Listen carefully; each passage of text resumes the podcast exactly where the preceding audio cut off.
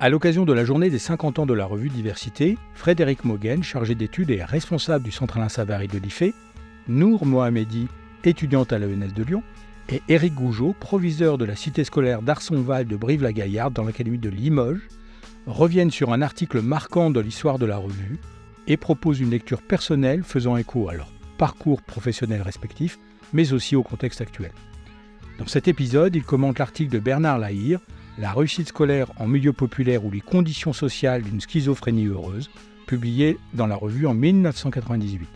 Le texte interroge la double solitude de l'enfant de milieu populaire, dont la famille n'a aucune valeur sur le marché scolaire et dont les acquis scolaires n'ont inversement aucune valeur sur le marché familial. Ce faisant, il invite à penser une politique multimodale afin d'éliminer cette deuxième solitude. Moi, je vais commencer par vous lire, parce qu'il est court, le résumé. Comme ça, en gros, on est sûr qu'on parle à peu près de la même chose et que mon propos sera compréhensible. Peut-être que tout le monde ne connaît pas ce texte. Résumé. L'enfant de milieu populaire en difficulté scolaire vit une première solitude due au peu de valeur que sa socialisation familiale antérieure représente sur le marché scolaire. De la même manière, ces acquis scolaires n'ont aucune valeur sur le marché familial. Et pourtant, une partie des familles populaires, même très diminuées culturellement, parviennent à faire tomber cette deuxième solitude en donnant sens et valeur à ce qui se vit à l'école. C'est cette deuxième solitude que l'on pourrait contribuer à éliminer par un travail spécifique auprès de l'enfant si l'on reconnaissait le caractère nécessairement complexe, multimodal et global d'une politique de lutte contre l'échec scolaire. Je n'avais jamais entendu euh, parler de Bernard Lahire, je ne connaissais pas les travaux de la sociologie. Euh, et ça a duré un petit moment, ou long moment, euh, rétrospectivement. Et voilà, c'est des, parcours de vie, des parcours scolaires où j'étais beaucoup plus empreinte de didactique et beaucoup moins des autres connaissances qui sont pourtant les savoirs utiles des professionnels. Donc finalement, quand j'ai commencé à enseigner, je me suis pris un petit peu en, euh, en plein visage pour être, euh, pour être correct. Cette solitude, c'est-à-dire qu'on appréhende les choses de manière un peu expérientielle, on sent ce malaise. Typiquement, je l'ai ressenti très clairement, il y a un, moment qui me, revient à l'esprit, c'est ce moment où on reçoit les parents et les élèves lors du pour le livret scolaire. Donc là, on a ce triptyque dont parle, dont parle euh, l'enfant, l'enseignant et, et le parent. Et on essaye, dans un malaise qui me semble-t-il est partagé, hein, parce que j'ai encore souvenir de tous ces élèves muets, baissant la tête, ne répondant à peine aux questions, alors euh, que par ailleurs, euh, en classe, ils étaient tout à fait, euh, tout à fait dans la discussion, voire tout à fait dans le chahut, mais en tout cas vraiment très muets, dans une attitude qui est difficile à analyser pour un professionnel. On se dit, c'est, ça peut être une, comment dire, il est impressionné, c'est une, une forme de respect. On ne sait pas, en fait. toutes ces interprétations, elles tombent dans nos têtes. Même chose du côté des familles. Euh, beaucoup de discrétion, beaucoup aussi euh, de difficultés à entamer un dialogue. Et pour ma part, cherchant mes mots, ne, ne, sachant pas sur quel terrain aller finalement. C'est-à-dire qu'on a envie d'expliciter le travail que l'on mène, ce que l'on met au travail avec les élèves, comment on le fait. On a envie donc de parler du fond de notre travail on ne sait pas si ça va être compris. Et en même temps, on est à moitié culpabilisant de se dire, mais ce pas des idiots en face de moi, ils vont comprendre. Mais qu'est-ce qu'ils comprennent de mon métier? Qu'est-ce qu'ils comprennent de ce qu'est l'école? Donc, n'ayant pas de mots, pas de connaissances finalement pour euh, mettre des mots sur cette situation malaisante, ben voilà, on avance par tâtonnement, par essai-erreur. On essaye finalement dans d'autres lieux, d'autres instances de développer ce lien et ces échanges avec les familles. Hein. Sur le terrain, euh, les, événements, on va dire, un peu plus, euh, un peu plus festifs que l'on fait avec les parents, euh, des expositions, mais qui tournent finalement moins autour des objets de savoir et de ce que l'on apprend à l'école, parce qu'on ne sait pas toujours y aller sur ce terrain-là. Donc voilà, ce dont parle l'AIR, de, cette situation, en tout cas lui se positionne du point de vue de, l'élève, hein, de ce malaise, de cet entre-deux, de cette tension entre les acquis scolaires, les connaissances scolaires qui ne trouvent pas nécessairement de place euh, à la maison, euh, mais également cette culture familiale qui ne trouve pas non plus nécessairement de place à l'école, cette situation un petit peu entre deux chaises. Voilà. Donc ça a duré un certain temps, cette méconnaissance. Euh, et finalement, c'est aussi, puisqu'ensuite j'étais formatrice, conseillère pédagogique dans une circonscription en éducation prioritaire. J'ai également pu bénéficier de formations nationales organisées par la DGESCO et également un parcours de reprise d'études personnelles dans le cadre d'un master de formation de formateur où j'ai eu tout un semestre, un module sur inégalité dans le système scolaire de la petite enfance à l'université. Et là, autant vous dire que il y avait Bernard Lahire, mais il n'y avait pas que Bernard Lahire. Donc ça a été pour moi une découverte. Alors pas tant, si, vous voulez, dans les expériences auxquelles ça faisait écho, mais de pouvoir mettre des mots, de pouvoir enfin se dire ah c'est ça, c'était ça ce malaise. Ah c'est donc peut-être pour ça que c'est vraiment très utile pour un professionnel. Ça soulage beaucoup et ça permet aussi d'avancer. Alors, Lahir le dit aussi dans son article, il suffit pas non plus de parler d'une connaissance pour qu'elle se transforme miraculeusement par une action pédagogique au sein de la classe. Et ça, c'est le dernier point que je voudrais aborder. C'est un point un peu plus récent, un travail qu'on a mené au sein de l'équipe avec un collectif intermétier sur un territoire à Albertville. Alors, c'est pas moi qui l'ai mené ce travail, mais j'en parle au nom de, mes deux collègues. Donc, un collectif intermétier, enseignants, formateurs, mais, qui, met aussi des responsables euh, des services éducatifs de la ville et associatifs, et qui souhaitaient travailler ensemble sur développons, essayant de, développer les relations euh, avec les familles. On sent qu'il y a voilà, quelque chose qui nous fait défaut, il y a quelque chose qui, nous manque. On a travaillé avec eux, on leur a proposé de choisir un dispositif, un temps, un moment euh, qu'il pourrait enregistrer, là ça a été le cas avec un enregistrement audio, et que l'on pourrait regarder précisément ensemble. Parce que parler des choses en général, c'est une chose. Je pense qu'ils avaient tous cette, euh, finalement, comme moi je l'avais plus jeune, cette sensation de, malaise. On fait des hypothèses en, général, mais allons le regarder en particulier dans une situation de travail. Et cette situation, vous la décrire rapidement, c'est une situation où les enseignants de l'école proposaient aux parents un temps d'APC, APC parents, aide pédagogique complémentaire, où ils invitaient des familles pour parler du travail, comment se passait le travail, qu'est-ce qu'on attend du travail, et aussi un vrai dialogue avec les familles sur bah, qu'est-ce qui est aussi difficile de votre côté, les questions que vous rencontrez.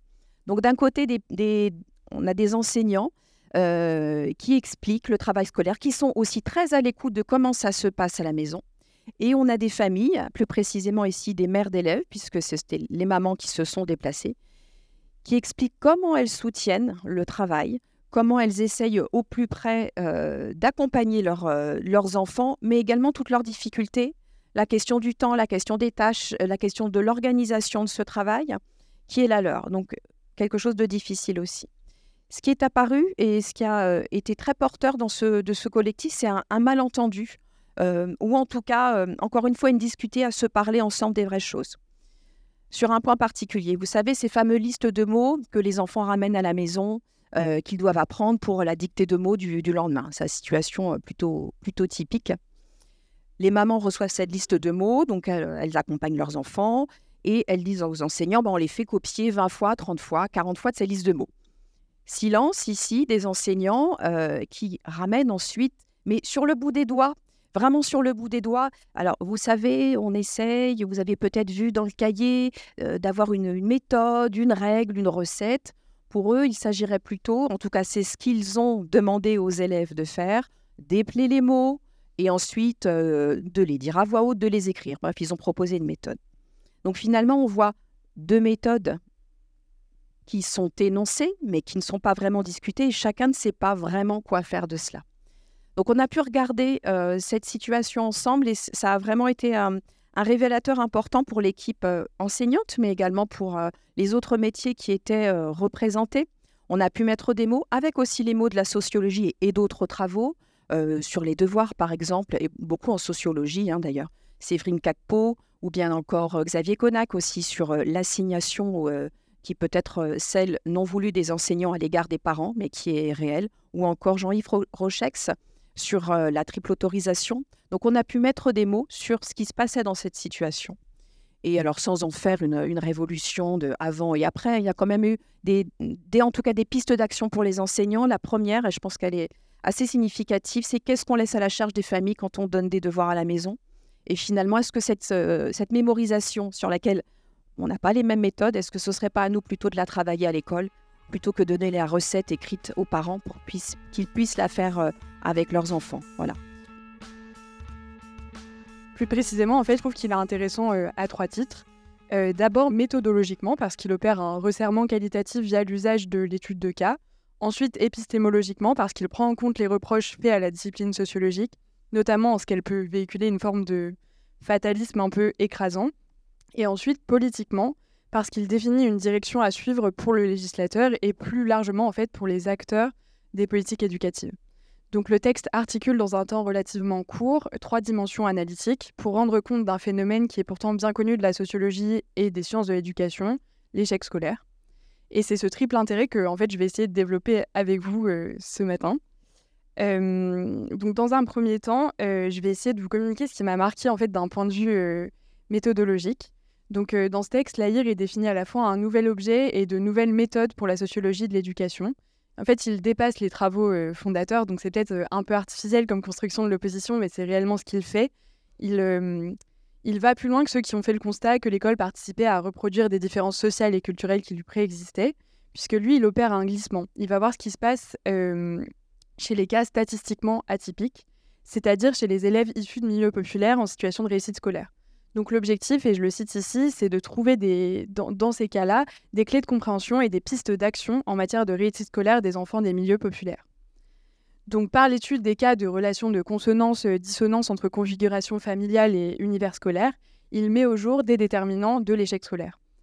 Euh, de fait, il explique la réussite scolaire improbable de manière microsociologique, donc par la mise en exergue des démarches de légitimation familiale de l'institution scolaire, et c'est cette forme de, modulation de la deuxième solitude, celle de l'élève dans sa famille, qui permet à certains enfants euh, peu dotés d'exceller scolairement. En fait, plus généralement, l'AIR s'attache à mettre en lumière des circulations de savoir, de compétences, voire euh, de dispositions. Et c'est pour ça que l'usage de la métaphore euh, économique, il fonctionne très bien. dans ce cas, en fait, on a deux marchés, celui de la famille et celui de l'école, sur lesquels la valeur des biens échangés, elle est plus ou moins équivalente donc, de fait, la sociologie de l'éducation, elle contribue un peu à désenchanter son objet d'étude, à ses débuts en explicitant statistiquement la causalité entre origine sociale et réussite scolaire, sous la plume de l'AIR ici, en s'attachant à justifier l'irrégularité statistique. Mais ce qui est particulièrement intéressant dans cet article, c'est que l'approche de l'AIR, elle ne se limite pas à mettre au jour les déterminants de l'échec ou de la réussite scolaire. Au contraire, il entend proposer aux différents acteurs des politiques éducatives une direction à suivre. Et cette démarche, elle est riche à la fois sur le plan épistémologique et sur le terrain euh, politique. donc je vais m'attacher euh, dans un second temps à penser euh, cet intérêt politique, politique ici compris au sens bien plus large, puisqu'en fait je vais, je vais montrer comment l'AIR prend en considération les usages de la sociologie, donc sa réception sociale, en indiquant une voie à suivre pour le législateur et en fait, enfin, plus généralement pour tous les acteurs des politiques éducatives juste pour commencer avec cet intérêt strictement épistémologique, en fait, ce, que j'ai trouvé intéressant et qui est un peu central dans l'approche que l'AIR développe ici, c'est qu'il prend en compte la réception des travaux antérieurs, donc qui lui précèdent en sociologie de l'éducation. donc il y a une volonté d'engager un dialogue avec les acteurs de l'éducation et de se positionner à l'interface avec la société et pas seulement avec le monde de la recherche, ce qui est vraiment pas un, donné euh, en sociologie. Euh, et c'est d'ailleurs, euh, enfin, c'est une des raisons qui motive sa, démarche. Les travaux menés en sociologie de l'éducation, jusqu'alors, selon lui, ne laisserait pas ou peu de place à l'action pédagogique, puisqu'en fait, il supposerait, pour éliminer les inégalités scolaires, de réformer entièrement l'ordre social et d'abolir le système de classe. C'est globalement ce qu'il dit en fait au début de l'article. Et donc, euh, dans ce texte, Lahir, il prend acte euh, de cette impasse et il essaye de refonder euh, l'analyse, donc pour tenter de formuler des pistes d'action. pour autant, ce que j'ai trouvé aussi vraiment intéressant, c'est pas que il, c'est pas parce qu'il essaye de répondre à une forme de demande sociale, donc limiter l'échec scolaire de fait, qu'il se soumet au terme du débat public. En fait, il réinvestit la sociologie de l'échec scolaire mais il refuse par exemple de participer au débat euh, de l'attribution de sa responsabilité. Euh, il pense plutôt l'échec ou la réussite comme le produit d'une circulation plus ou moins aboutie euh, de, de produits sur le marché scolaire ou sur le marché familial. Et juste pour finir, si ce texte est aussi politique d'une certaine mesure, c'est parce que ses conclusions théoriques, de ses conclusions théoriques, Lahir il tire des pistes d'action pour orienter l'action publique. Bon, de fait, c'est pas là où il détaille le plus sa pensée, soit par manque de temps, soit parce qu'il ne considère pas que cela relève de sa, de sa mission de sociologue potentiellement. Mais il a le mérite d'ouvrir la discussion et de faire émerger les questions que, selon lui, devrait se poser un législateur potentiel pour essayer de contribuer à la réussite du plus grand nombre des élèves. Donc de fait, euh, moi je trouvais que ça tournait euh, beaucoup autour des deux questions suivantes. Comment créer les conditions de ce qu'il appelle une schizophrénie euh, heureuse Et en d'autres termes, c'est comment assurer en fait les conditions de la transmission et de la rétention des savoirs par les élèves ainsi que celles de l'investissement de leur famille dans leur trajectoire scolaire. Et pour lui, en fait, aller dans ce sens, ça passe par une démarche multimodale de mise en adéquation des valeurs des produits scolaires sur les marchés de la famille et l'éducation, mais ce qui m'a un peu laissé sur ma faim, c'est que cet aspect-là, il le développe, euh, enfin, il le développe peu de fait dans l'article. Il a sans doute pas le temps, mais ça m'aurait intéressé de voir ce qu'il avait à en dire. Euh, il y a une toute petite remarque sur euh, comment lutter contre le chômage peut contribuer à stabiliser la sphère familiale pour permettre l'investissement de l'élève, mais il va pas vraiment plus loin. Donc voilà, ce sera potentiellement un sujet de discussion. Je vais commencer par par mon histoire personnelle finalement. Donc euh, à la première lecture de, de ce texte, j'étais un petit peu bousculé. Euh, parce que finalement, ce texte, euh, il renvoie à, un certain nombre d'aspects de mon histoire personnelle. Moi, je suis issu de, d'un milieu populaire. Je suis fils d'agriculteur, d'un petit agriculteur du Limousin. Et donc, forcément, je me retrouve dans certains traits de l'analyse. Même si le vocabulaire des valeurs sur le marché familial me dérange un peu, j'ai eu du mal à le comprendre. En réalité, euh, j'en vois l'esprit. Euh, ce texte, il a 25 ans et en même temps, finalement, je trouve qu'il est assez d'actualité. Il y a eu, on a eu 25 ans d'évolution du système éducatif et en réalité, on retrouve encore un certain nombre de traits euh, toujours présents. on prend toujours les élèves au portail le matin en faisant comme s'ils arrivaient tous avec le même vécu. Or, ce n'est évidemment pas la réalité. Ils sont ils n'ont pas les mêmes références, pas les mêmes codes, pas les mêmes bagages. Et la place de l'écolier qui est abordée dans, la configuration familiale, je, trouve qu'il s'agit d'une vision réductrice. Euh, là encore, ça renvoie à mon vécu. Euh, je parlerai plutôt de la place de l'école et pas de l'écolier euh, en général, et parce que je trouve que ça ne permet pas d'avoir une vision systémique du problème. En tout cas, l'idée de schizophrénie m'a fortement interpellé. Je pense qu'en réalité, tous les enfants peuvent se retrouver dans une position schizophrénique. Euh, il y a toujours un décalage entre l'école et la famille, même dans les familles de profs. Euh, du, fait même, je pense, que les missions que l'on donne à l'école font que on est sur un, un écolier et pas forcément un enfant. Euh, néanmoins, cet écart peut être encore plus vif pour les enfants issus des classes populaires. Euh, même si euh, les enfants peuvent plus ou moins sciemment penser autrement, réagir autrement, parler autrement en classe et à la maison, il y a toujours finalement un écart qui peut être encore plus, important dans les familles populaires. Par ailleurs, pour les parents, je vais vous parler de mon expérience. Hein. J'ai clairement vécu, moi, la détresse de ma mère. Euh, je reste bien quand même. Parce que finalement, je parle beaucoup de, de mon enfance. Euh, lorsqu'elle ne comprenait pas les attentes de l'institution. Sa volonté absolue de la réussite de ses enfants se confrontait à ses difficultés à nous aider, à, nous guider, en passant euh, des procédures administratives complètement abscontes euh, aux modalités du travail personnel. Euh, c'est toujours un sujet récurrent, mais je pense que ça été encore plus euh, quand j'étais enfant. Et le plus angoissant était pour moi de la voir réagir violemment quand elle percevait avec lucidité ses incapacités à nous aider ou dans les dialogues parfois stériles avec des enseignants. Parfois, quand je lui expliquais le système que je comprenais plutôt bien, elle refusait de se plier à ce qu'elle jugeait injuste. Pour ma part, moi, je n'ai jamais euh, connu la seconde solitude, la deuxième solitude dont Bernard Lahire parle, parce que finalement, mes parents ont toujours euh, eu montré une très grande importance dans l'école. C'était pour eux finalement l'ascenseur social qu'ils espéraient et qu'ils n'ont jamais eu, malgré leur talent scolaire quand ils étaient enfants.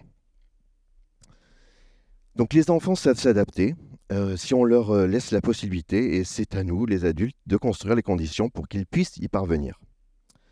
Et quand l'enfant trouve les ressources pour y parvenir, il développe des compétences qui vont lui permettre d'avancer, de construire son parcours avec détermination.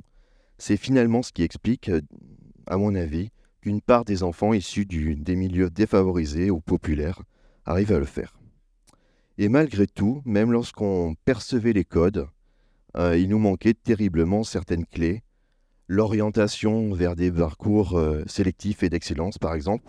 Moi, je vous avoue que euh, Sciences Po, je connaissais pas. Les classes prépa, j'en m'en suis aperçu que ça existait quand c'était trop tard. et pourtant, je pense que j'avais tout le Enfin, je pense que j'aurais pu le faire. Voilà. Malgré tout, donc, j'ai pu rencontrer à l'école, moi comme d'autres, euh, des enseignants à l'engagement remarquable, des héros euh, de la République, héros à UT, euh, pour lesquels le savoir, l'exigence et la rigueur devaient permettre l'émancipation de tous sans distinction. Je crois encore beaucoup aujourd'hui à cela, à une école qui, quelles que soient ses origines, son parcours d'orientation, puis professionnel, permettent d'acquérir des compétences qui transforment l'enfant en citoyen en lui donnant les clés de son autonomie intellectuelle. Le dernier paragraphe est intéressant selon moi et cela prouve juste que pour l'enfant, personne euh, n'a pu mettre en place avec une totale efficacité cette politique complexe et globale. Euh, et pourtant, l'école a énormément évolué. Entre ce que j'ai vécu et l'école d'aujourd'hui, on a une multiplication de programmes et de dispositifs qui tendent vers ces objectifs. Et malgré tout, cela ne fonctionne toujours pas mieux, voire dans certains cas, comme le montrent les enquêtes internationales, cela s'aggrave. Et comme le souligne justement Bernard Lahire, la réponse à un sujet complexe ne peut être simpliste, on ne peut accuser uniquement l'école ou la famille. Je me dis régulièrement que le, problème essentiel du second degré est lié à son histoire, le baccalauréat bac général était par essence l'unique objectif de notre société française. Tout est organisé en fonction de cette perspective, une conception classique qui fait des connaissances le cœur des apprentissages, autrement dit du collège un petit lycée, qui méconnaît totalement les autres types de compétences et de savoirs dits non académiques. On retrouve là la question euh, euh, du peu de valeur accordée aux autres connaissances qui sont portées et inscrites dans les valeurs familiales. Et là, on, reprend la question de la première solitude de Bernard Lahire. Finalement, la schizophrénie est une maladie qui touche aussi notre système. D'un côté, les enseignants qui intègrent et agissent en fonction de la hiérarchie entre enseignements, seconde GT et voie pro, et de l'autre, ils nient et disent regretter cette hiérarchie. Les politiques font de même.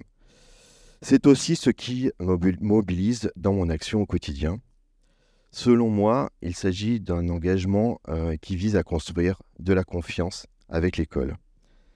Alors aujourd'hui, je suis proviseur et donc j'agis euh, parfois de façon inconsciente avec le désir d'accompagner les élèves comme j'aurais aimé être accompagné, guidé quand j'étais collégien et lycéen.